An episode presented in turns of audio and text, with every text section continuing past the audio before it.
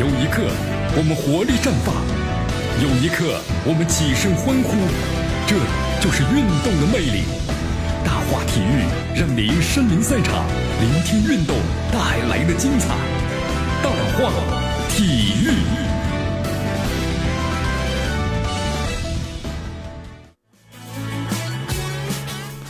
这里是大话体育，我是江南，来继续锁定 FM 九十六点七绵阳广播电视台新闻广播，继续关注我们的节目。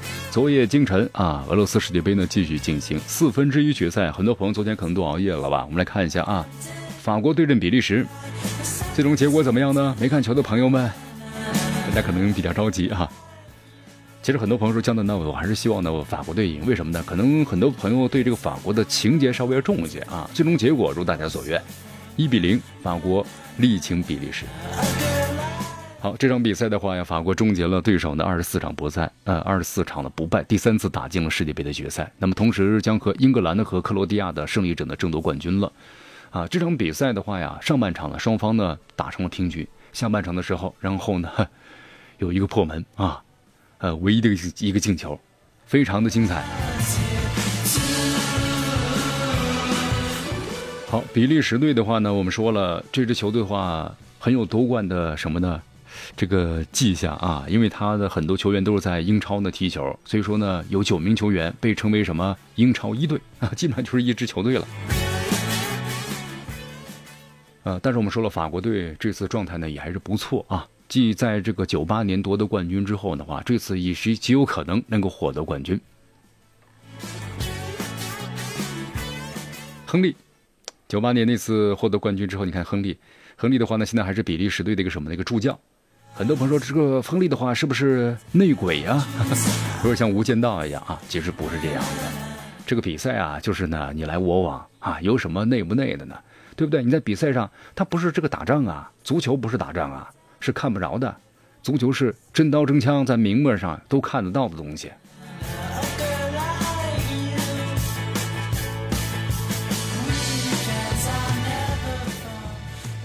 好，来为大家呢特别介绍一下啊，法国球员这个姆巴佩，姆巴佩在本届世界杯上呢展现出了无数呢惊人的速度和鬼魅的步伐，因为在和比利时的这场比赛之中啊，才刚刚开场十五秒的时候呢，就让世界上展示了他无与伦比的身体的天赋，怎么回事呢？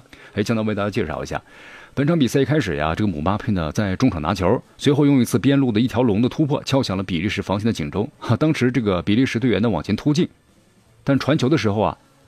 这个姆巴佩，然后呢，把球就断下来了。断下来之后呢，就一路 一路冲啊，就冲了过去，非常厉害啊！这速度呢和体力相当的好，传中了。只是呢中间呢没有接到，如果接到的话，这是一个精彩的进球。所以说，姆巴佩的速度有人说超过了光速啊！时间的流逝，我们说了，速度不会变成负数。呃，即使是时光倒流，是不是？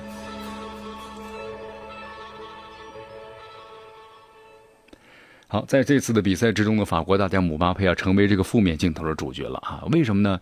这个比赛进到伤停补时的时候，一球领先的法国当时控球，姆巴佩呢控球之后呢，想消耗一下时间，但不小心把球呢碰到这个界外去了。那么落后的比利时想要快速开球，发动攻势，那么展开最后一波。但是呢，这个时候姆巴佩开始了自己的表演。好，什么表演呢？你看姆巴佩当时把球抱住了，球呢不给这个比利时，对吧？对方呢要赶紧想发球。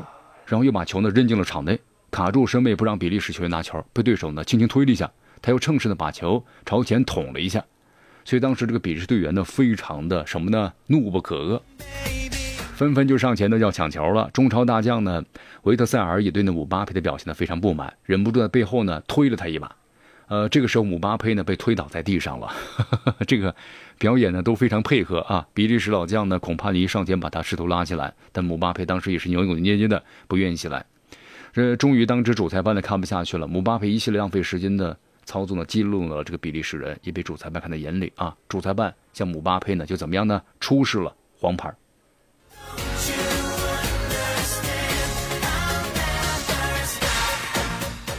哎，其实我们说了啊，当然我们说像这些巨星的话呢，他们都是从低级联赛一级级踢起来的，成为天皇巨星的，是不是？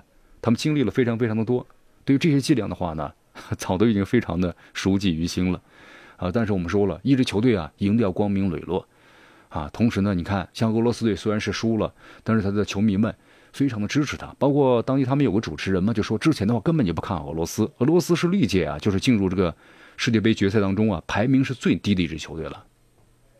但是他们的表现相当优秀啊，赢得了球迷们的尊重。所以说，由以前的不喜欢到现在的支持。那么，同像法国这种行为啊，我觉得本来你都已经是赢了，为了拖这个时间呢，反而把最后的形象呢给完全的给破坏掉了。就是赢了也不是昂首挺胸啊，就像一个什么的猥琐的小人一样。说明姆巴佩啊这样的人 不够光明磊落呀。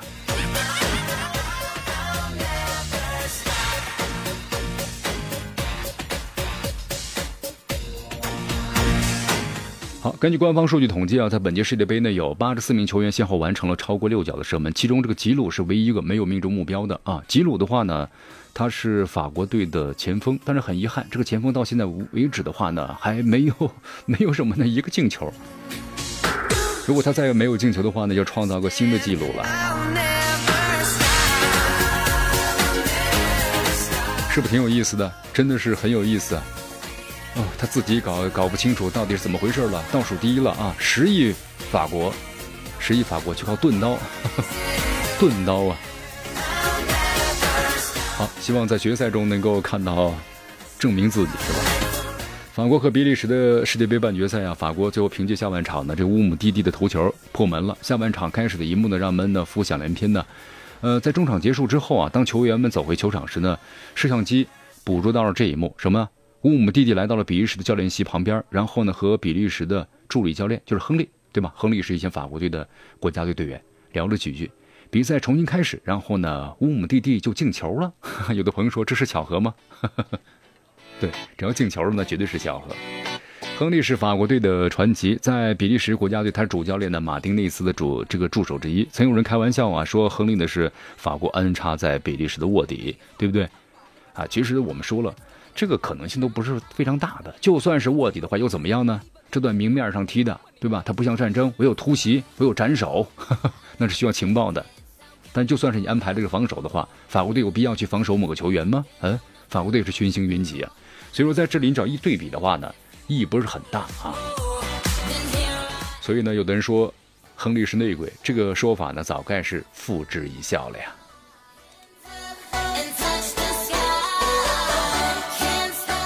好，世界杯就要进入尾声了啊！各项悬念呢逐一揭晓了。法国队战胜了比利时，那么英格兰和克罗地亚谁将是最终的胜者呢？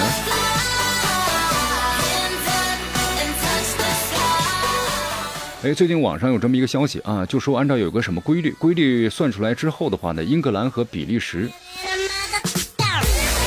可能要被淘汰，真的吗？